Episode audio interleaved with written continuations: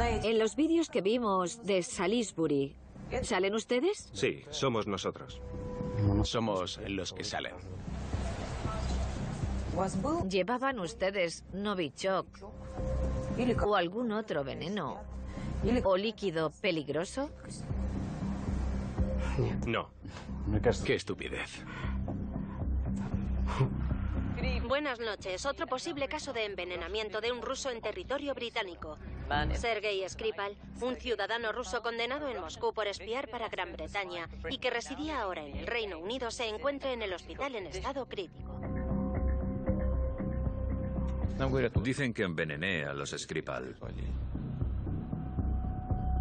En primer lugar, eso hay que demostrarlo. Y en segundo lugar, la gente en general no sabe quiénes son los Skripal. Es mejor que nos olvidemos de eso y dejemos que los servicios de seguridad se encarguen. ¿Qué hacían ahí? Nuestros amigos llevaban años diciéndonos que visitáramos esa ciudad tan maravillosa. ¿Salisbury? Sí, ¿Una ciudad maravillosa? sí. ¿Qué la hace tan maravillosa? Tienen una catedral muy famosa. La Catedral de Salisbury. Es famosa en toda Europa. Y diría que en todo el mundo.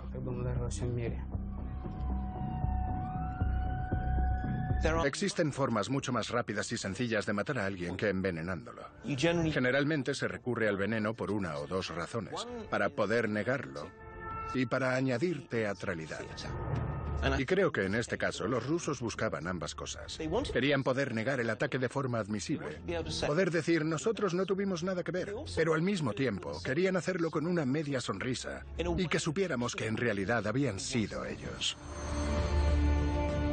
Como dicen en Rusia, el pescado se pudre de la cabeza a la cola. Mucha gente piensa que Putin es el hombre más rico del mundo. Eso es un golpe directo al corazón del sistema que Vladimir Putin ha construido. Lo único que podían hacer era amañar las elecciones. En lo que a Putin respecta, esta es solo una de las víctimas de la guerra.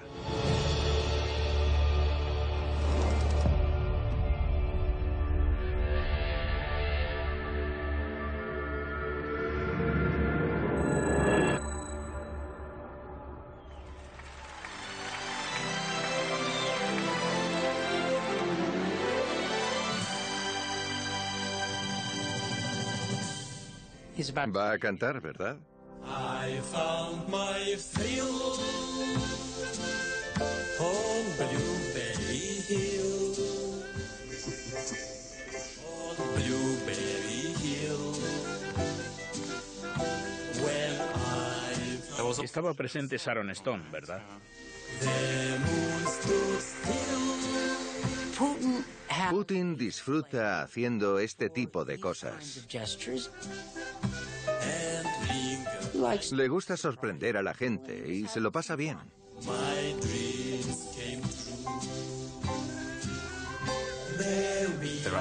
La constitución rusa prohíbe a cualquiera permanecer en el poder más de ocho años consecutivos.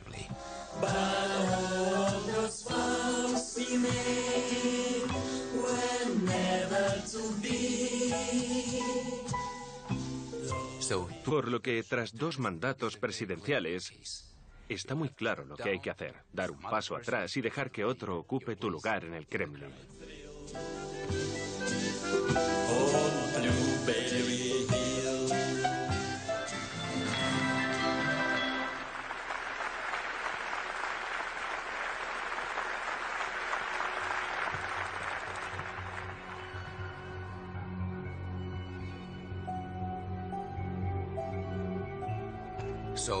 En 2008, Putin dio un paso atrás.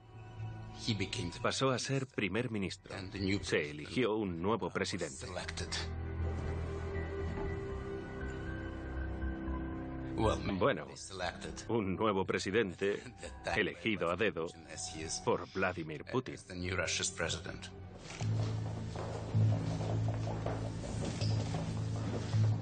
De repente ya no estaba sentado en ese escritorio. Ya no estaba formalmente en el poder. Y eso, psicológicamente, le resultó complicado.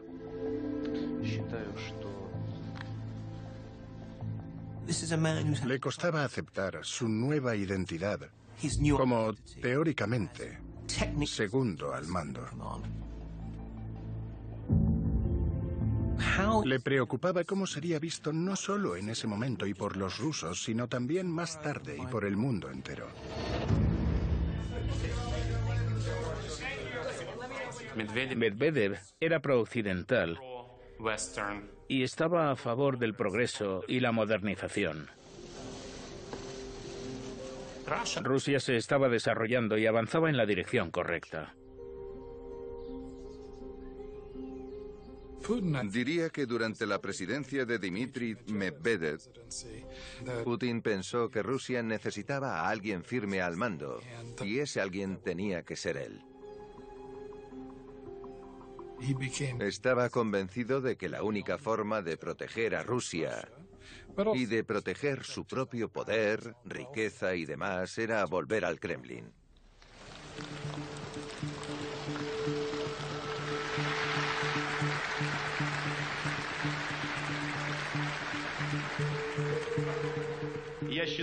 Invito al Congreso a apoyar la candidatura del líder de nuestro partido, Vladimir Putin, como presidente de nuestro país. Quiero expresar mi agradecimiento por su buena acogida a la propuesta de que me postule para presidente de Rusia. Para mí es un gran honor.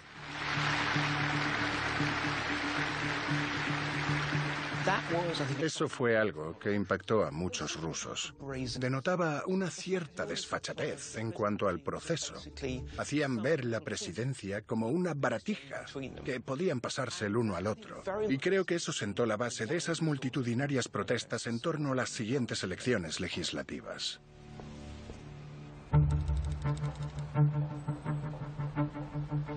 Hoy, el clima en el país es inusitadamente tenso porque se respiran aires de cambio.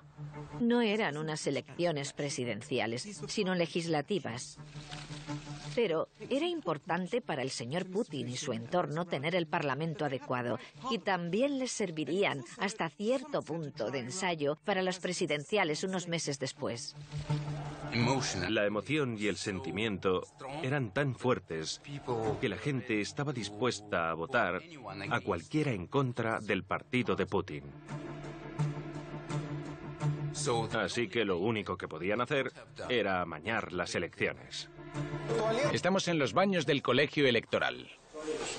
Miren esto. Un montón de papeletas. Se las estoy enseñando para que las vean ustedes también. En los baños había un montón de papeletas rellenadas para votar a Rusia unida. Solo en Moscú, según estimaciones independientes, robaron más de un millón de votos. En Rusia todo apunta a que el partido del primer ministro Putin va a ganar las elecciones legislativas de hoy, aunque con una mayoría reducida. El otrora intocable Vladimir Putin parecía más apagado de lo habitual. Tenemos serias dudas sobre la legitimidad de esas elecciones. A los partidos independientes se les negó el derecho a registrarse y el informe preliminar de la OSCE cita intentos de llenar las urnas de votos, manipular listas de votantes y otras prácticas preocupantes. Esas no eran ni por asomo las primeras elecciones que amañaba Vladimir Putin.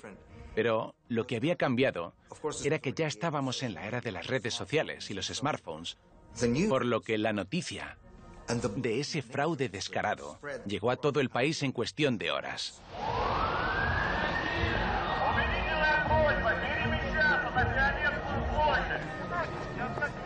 Y ahí fue cuando entendimos que algo estaba pasando. Que esa rebelión moral contra la humillación, las mentiras y la corrupción era una realidad.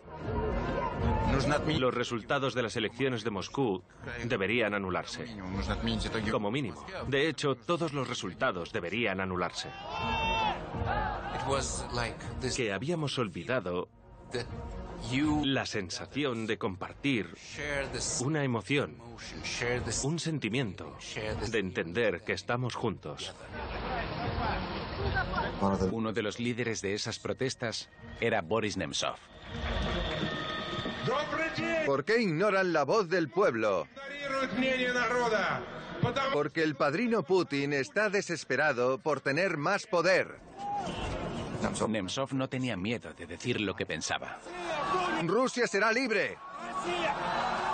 Y movilizó de manera brillante esas protestas multitudinarias en la calle. Toda esa gente se echó a la calle para protestar contra el fraude electoral, pero con el paso de los días, en vez de ceder las protestas, se transformaron en algo aún mayor, en un grito por la dimisión de Putin. ¡Putin ladrón! ¡Putin ladrón! ¡Putin ladrón! ¡Rusia sin Putin! ¡Rusia sin Putin! Él pensaba que sería pan comido, que sería reelegido y mandaría en Rusia durante, ¿cuánto? 12 años más. Y eso debió de ser un cataclismo para el Kremlin, porque pensarían, tenemos las elecciones presidenciales dentro de unos meses, ¿cómo vamos a solucionar esto? Primero sí, Putin se sorprendió, pero se reorganizó. Y contraatacó.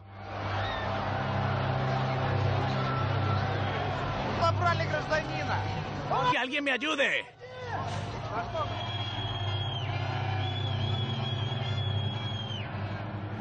Somos una nación de ganadores. Es algo que está en nuestras células, en nuestro ADN. Pasa de generación en generación. Y seguimos siendo ganadores. Díganme, ¿vamos a ganar? Gracias.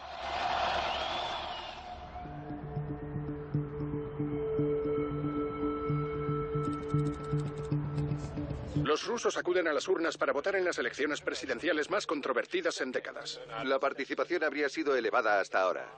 Su visita al colegio electoral terminó con la detención de tres mujeres semidesnudas que gritaban Putin ladrón. Ya son miles las acusaciones de fraude. Estas imágenes muestran a un hombre introduciendo una papeleta tras otra en una máquina de votación. En cuanto cerraron las urnas en Kaliningrado, en el lejano oeste, comenzó el espectáculo a las puertas del Kremlin.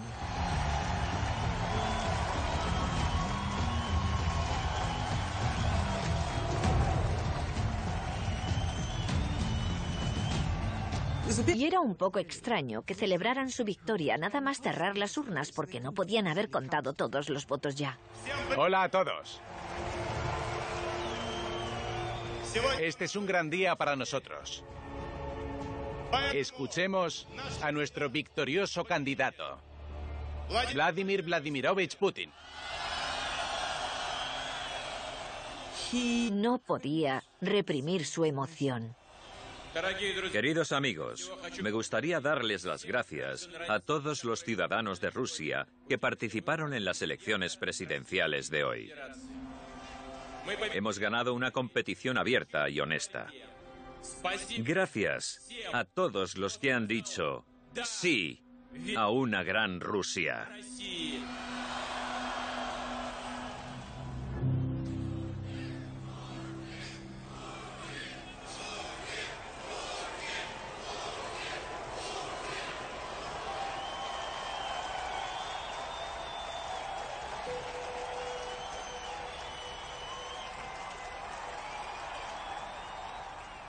Les prometí que ganaríamos. Y hemos ganado. Gloria a Rusia.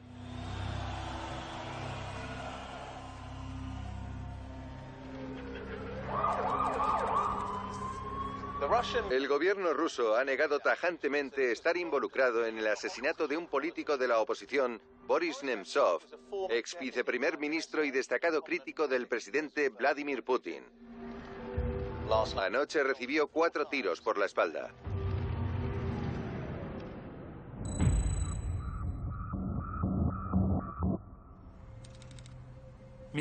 El señor Putin quería encontrar una nueva base para su nueva presidencia porque no tenía visión o futuro que ofrecer al pueblo. El crecimiento económico se estaba desacelerando. Sus índices de popularidad estaban bajando. Habían bajado 20 puntos y estaba buscando una nueva idea que ofrecer al público ruso. Al principio se las arregló para gobernar diciendo esto ya no es lo mismo de antes, es una nueva y saludable Rusia. Pero luego pensó que necesitaba algo nuevo. Así que a principios de 2013 ya se empezó a escuchar una clara retórica anti-LGTB por parte de los funcionarios del Estado.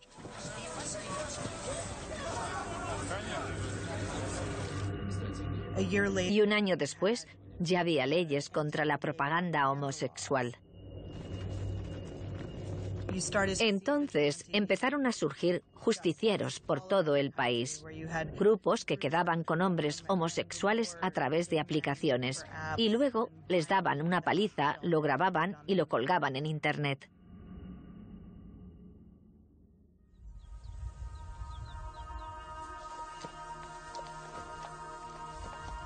Me siento conectado al país y a la gente.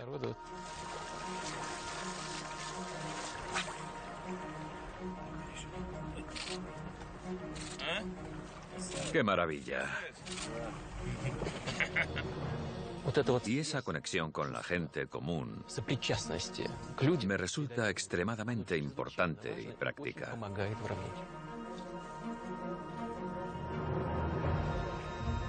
Jamás he sido parte de lo que llamamos élite, aunque siento un gran respeto por esas personas.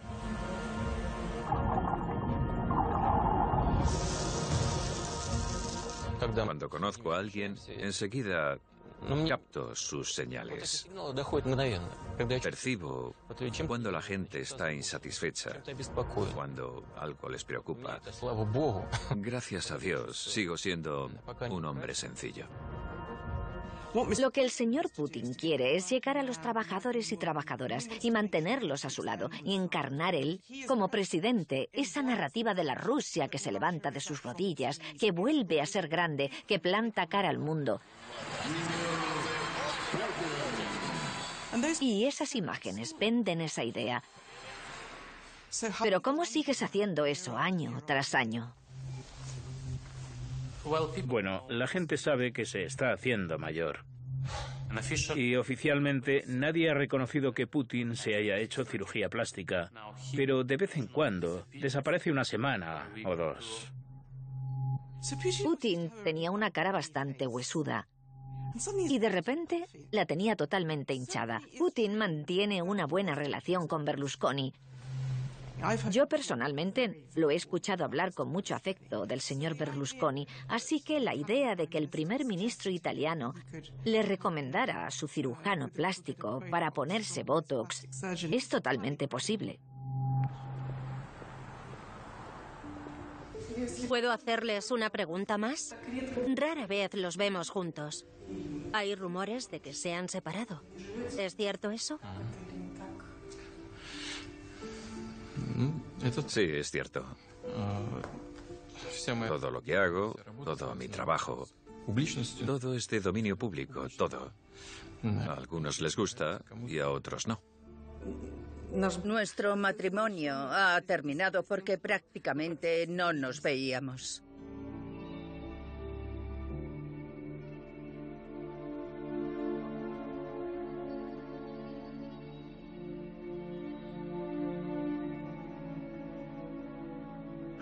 Al preguntarle extraoficialmente por su familia, dijo, no metáis vuestras mocosas narices en mis asuntos.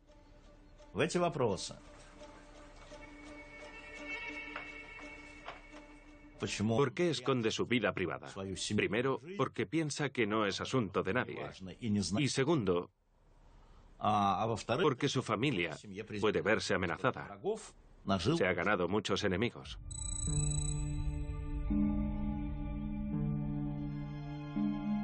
Sergei Magnitsky era un abogado de Moscú, pero antes debemos hablar del jefe de Magnitsky, Bill Browder, Bill Browder era un gran inversor en Rusia que se había enemistado con Putin. Browder había sido expulsado de Rusia y se había asentado en Londres, pero seguía teniendo negocios en Moscú que fueron allanados por la policía fiscal de Moscú. Mis oficinas fueron allanadas por 25 policías del Ministerio del Interior de Moscú. Contraté a Sergei Magnitsky para investigar ese caso.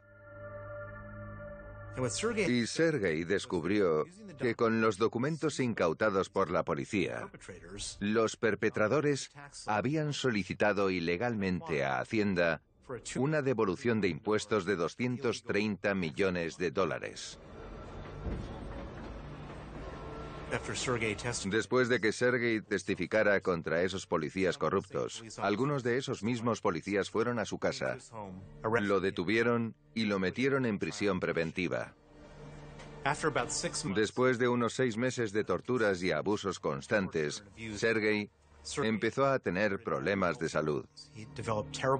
Tenía unos dolores terribles en el estómago y en 2009 Sergei Magnitsky entró en estado crítico. Pero en vez de llevarlo a urgencias, lo metieron en una celda de aislamiento. Lo encadenaron a una cama y entre ocho guardias le golpearon con sus porras hasta la muerte. Mira qué bien anda. Papá está mirando a los pájaros. Mira, están cantando. Tenía 37 años. Dejó atrás a una esposa y dos hijos.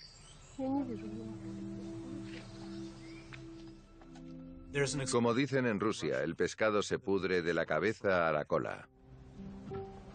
Y para dirigir el país, Vladimir Putin necesita el apoyo de gente por debajo de él, de funcionarios extremadamente ricos que ejecuten sus actividades criminales.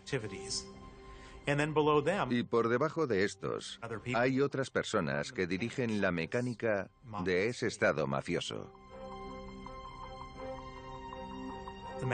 La ley Magnitsky fue una medida que se me ocurrió y por la que presioné en Estados Unidos, en el Congreso. La ley Magnitsky congela los activos y prohíbe la expedición de visados a aquellos que mataron a Sergei Magnitsky y a todos los que violan gravemente los derechos humanos. ¿Me responde una pregunta?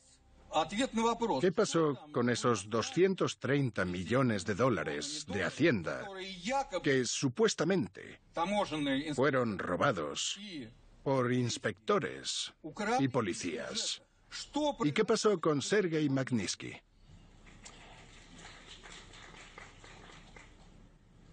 ¿Esto a qué viene? Que alguien me lo explique porque no lo entiendo.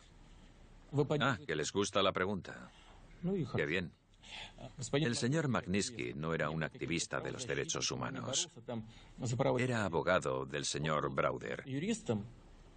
Nuestras fuerzas de seguridad sospechan que Browder cometió delitos financieros en Rusia.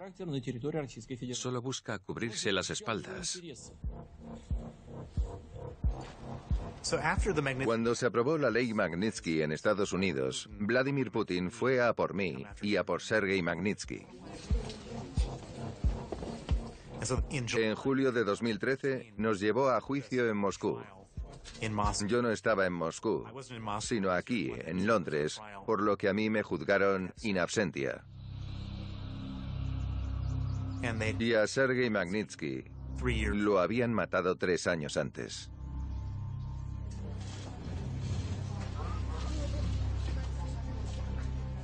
Por lo tanto, en la sala del juzgado había un fiscal, un juez y una jaula con dos asientos vacíos.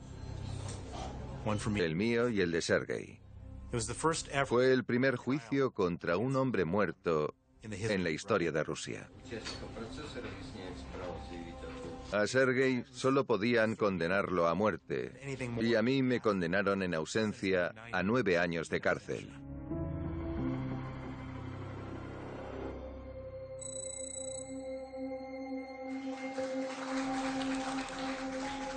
El sueño olímpico une a millones de ciudadanos rusos. Los deportes de invierno son muy populares en Rusia. Con esfuerzo hemos logrado numerosas victorias y contribuido enormemente al movimiento olímpico. Conseguir los Juegos Olímpicos de Sochi era muy importante para Vladimir Putin. La sede de los vigésimos segundos Juegos Olímpicos de Invierno en 2014 será Sochi.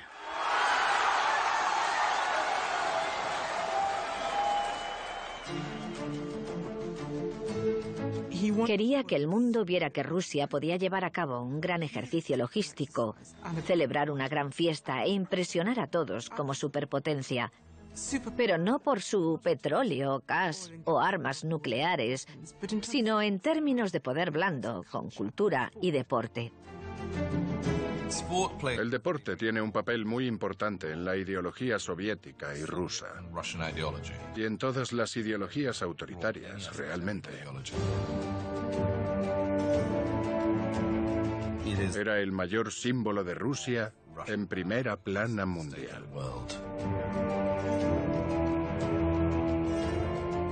Era la gran fiesta de Putin.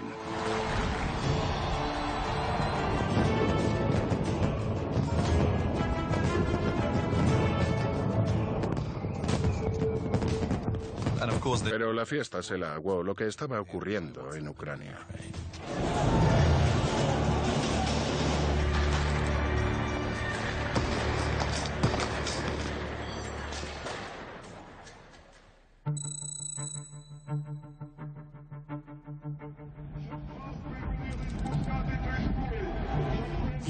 Los ucranianos empiezan a manifestarse en la plaza central de Kiev, ondeando la bandera ucraniana y la de la Unión Europea. ¡Ucrania en Europa! ¡Ucrania en Europa!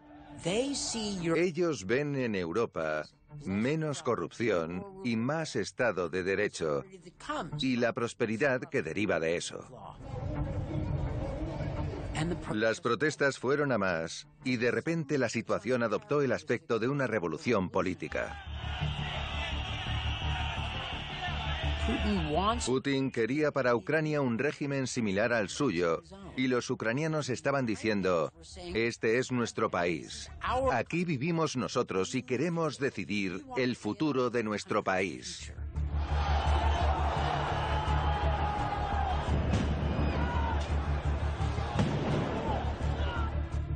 Perder Ucrania desde el punto de vista de los rusos era una catástrofe. Rusia ha advertido de que las protestas violentas en Kiev, Ucrania, se están descontrolando tras otra noche de enfrentamientos con la policía. Estaba enfadado. O furioso, más bien. Tremendamente furioso. Ese país le estaba robando el protagonismo. En vez de ver imágenes del triunfo de Rusia, veíamos imágenes de gente siendo disparada. Ucrania estaba eclipsando su fiesta.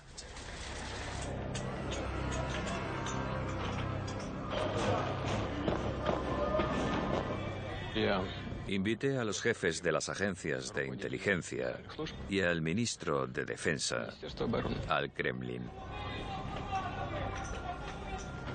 Eran cuatro en total y les dije, la situación ha tomado tal giro en Ucrania que debemos prepararnos para anexionar Crimea a Rusia.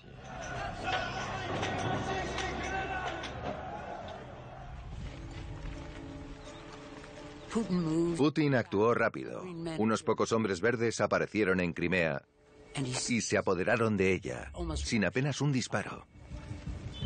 Como ha indicado el presidente Obama, la intervención rusa en Crimea viola el derecho internacional y nos preocupa profundamente a Estados Unidos y a nuestros aliados. Rusia controla Crimea ahora, pero nadie sabe qué planea hacer el presidente Putin a continuación. Es evidente cómo se está orquestando todo directamente desde Moscú y estamos viendo cómo se desarrolla todo aquí, en el terreno.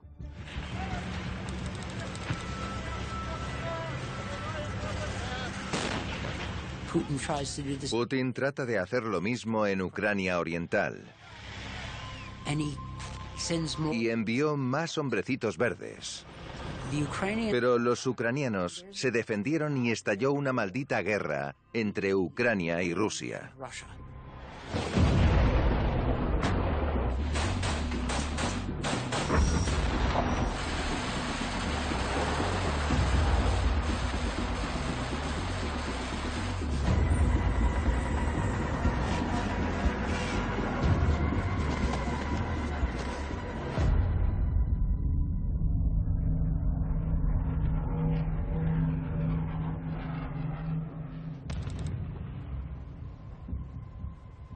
El conflicto entre Rusia y Ucrania podría haberse cobrado la vida de más de 300 pasajeros inocentes. Un avión de Malaysia Airlines parece haber sido derribado.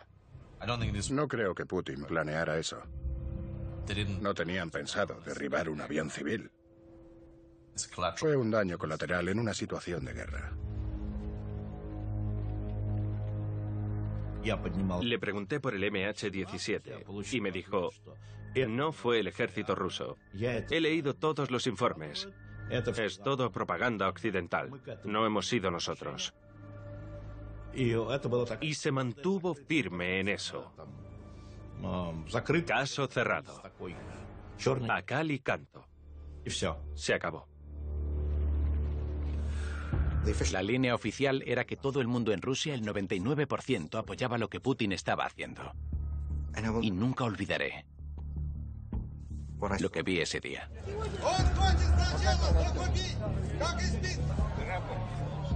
El anillo boulevard del centro de Moscú estaba abarrotado por miles y miles de personas. Había un mar de caras y banderas hasta donde alcanza la vista. Un mar de rusos que habían salido a decir no a la guerra. No en mi nombre. Boris Nemtsov organizó y lideró dos marchas contra la guerra de Putin. Soy patriota porque me opongo a la guerra. Boris Nemtsov pensó que podían detenerlo y meterlo en la cárcel una buena temporada, como a muchos otros oponentes de Putin.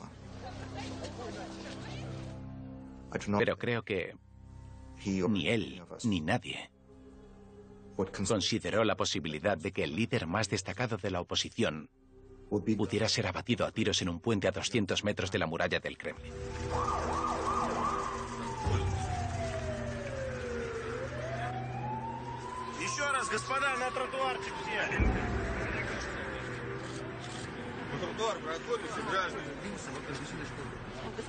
El señor Nemtsov estaba cruzando el puente con una amiga. Venía de San Basilio, de la Plaza Roja, cuando un coche paró y un individuo le disparó varias veces al señor Nemtsov. Recibió cuatro balas en la espalda que le causaron heridas mortales.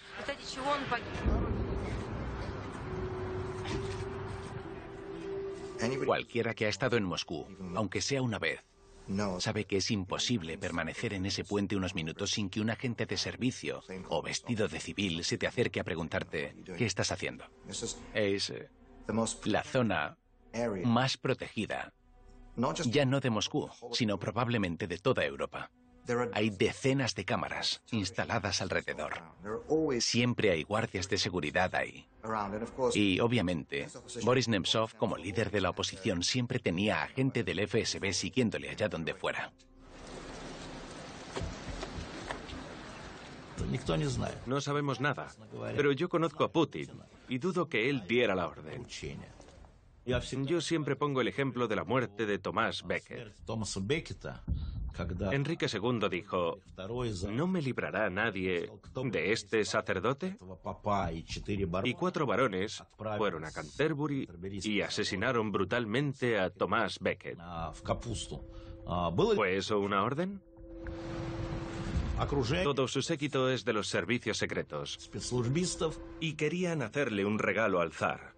¿Y qué mejor regalo que la muerte de un traidor? Me resulta imposible creer que una acción de tal magnitud como el asesinato del líder de la oposición a unos pocos metros del muro del Kremlin se haya podido llevar a cabo por iniciativa propia, sin coordinación de la cúpula. Me resulta imposible creer eso. Cada año, por el aniversario del asesinato de Boris, se celebran marchas conmemorativas en Moscú. Miles de personas se echan a la calle para rendirle homenaje. Y recuerdo que muchos fuimos al puente, al lugar del asesinato, a dejarle algunas flores. Y como se podrán imaginar, había una montaña de flores ahí ese día en particular.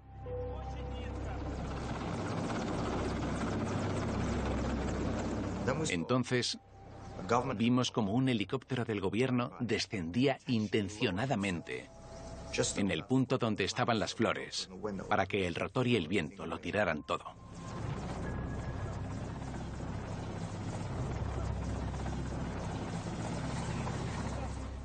No les bastaba con matar al hombre, querían matar su recuerdo también.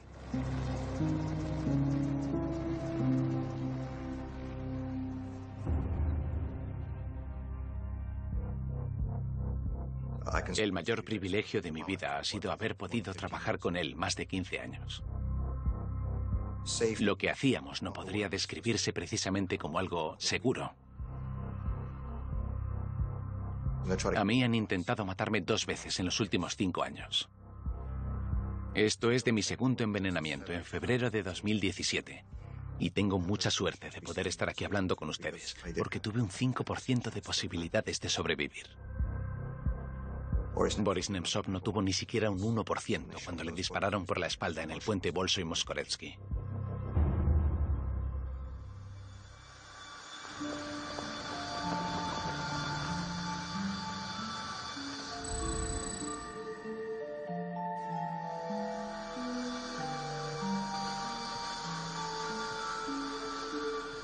Creo que Putin se ve a sí mismo, en primer lugar, como un líder mundial y en segundo lugar, como el presidente de Rusia.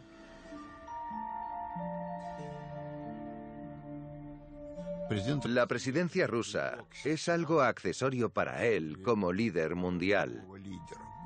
La escena mundial le interesa más que la rusa.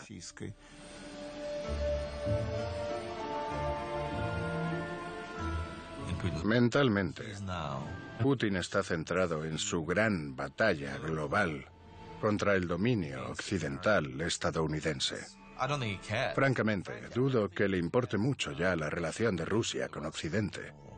Al final llegas a un punto en la escalada del conflicto en que das un portazo y dices, ¿sabéis qué? Que os jodan. Viendo el estado de Europa ahora mismo, es probable que el señor Putin se sienta bastante satisfecho consigo mismo. Europa parece débil y Estados Unidos también. Y a los rusos les gusta verse fuertes. Os vamos a superar igual que China lo va a hacer. El mundo ha cambiado. Es diferente, es un mundo no occidental del que nosotros formamos parte. ¿Qué está pasando en Occidente? Hay una brecha entre las élites gobernantes y el pueblo. Y también está la llamada idea liberal. Todo eso ha muerto de manera natural.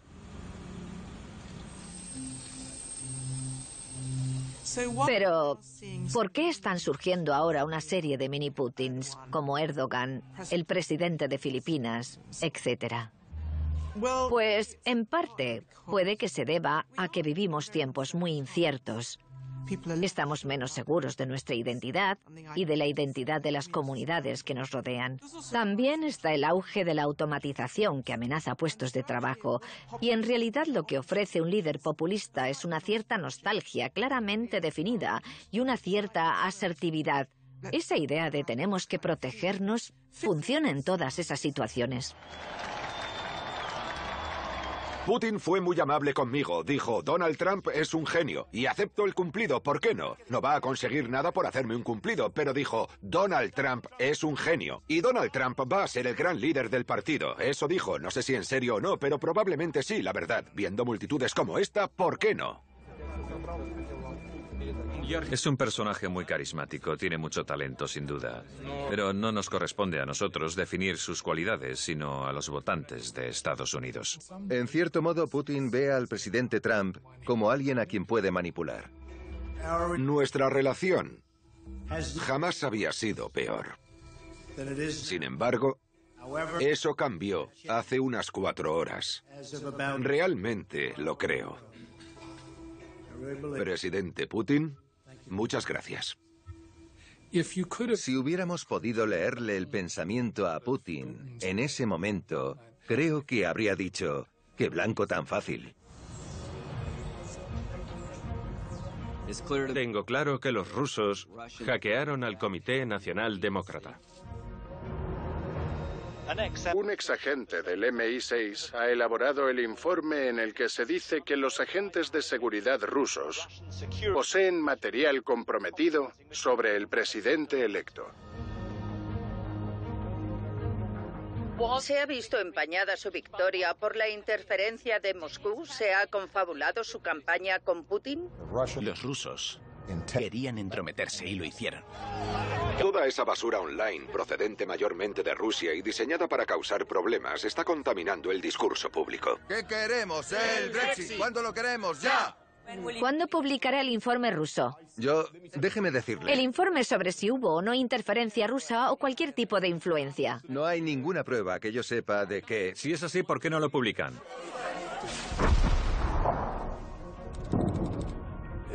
Es el mayor desastre humanitario desde la Segunda Guerra Mundial. Y podría detenerse mañana mismo si Rusia respetara alguna norma o estándar de decencia. Moscú atribuyó las acusaciones de víctimas civiles a la guerra de la información. Putin no entiende que la sociedad occidental dé prioridad a la vida. La vida de esas personas con nombre, familia o hijos es lo más importante. Y siempre será más importante en la política occidental que cualquier gran interés estatal. Agentes especializados en la lucha contra el terrorismo investigarán el posible envenenamiento de un exagente ruso y su hija en Salisbury el pasado domingo. Sergei Skripal había sido condenado en Rusia hace 12 años por pasar información confidencial al MI6. En Moscú, el gobierno ruso ha negado con vehemencia las acusaciones contra él. Mire, todo esto del espionaje y el contraespionaje no merece la pena arriesgar las relaciones interestatales. Todo este asunto de los espías no vale ni cinco copex o libras para el caso. Hay quien podría decir que una vida humana vale más que cinco centavos. ¿Ha muerto alguien? ¿Ha muerto alguien? La policía declaró, es una impactante y horrible noticia que una mujer haya fallecido tras entrar en contacto con un agente nervioso en Wiltshire. Don Sturges se intoxicó no muy lejos del lugar en que un espía ruso y su hija fueron envenenados en marzo. Creo que para Putin no son más que bajas de guerra. Las guerras son así, hay gente que muere. Y ella tuvo mala suerte, estaba en el lugar equivocado en el momento equivocado. Don Sturges era madre de tres hijos y hoy los hijos y los padres de Don lloran su muerte.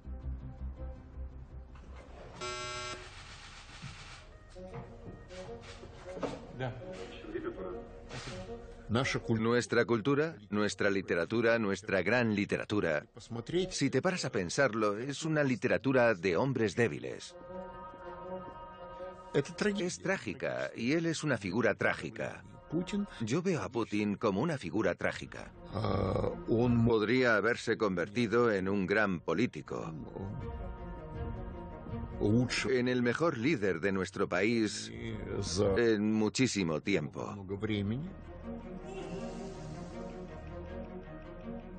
Pero en algún momento se asustó como un mal alpinista que escala demasiado y no sabe cómo bajar. Se asustó y dejó de ser un líder.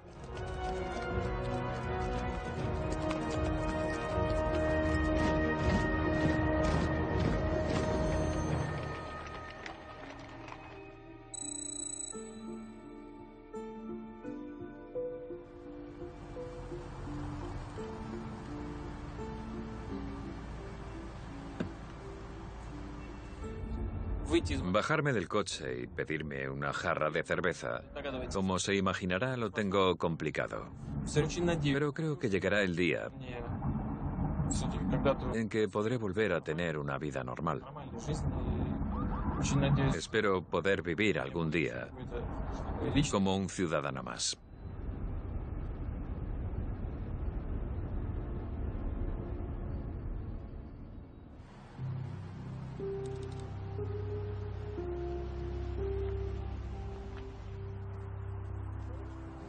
Una vez que has sido rey y has hecho ciertas cosas para seguir siéndolo, no puedes retirarte.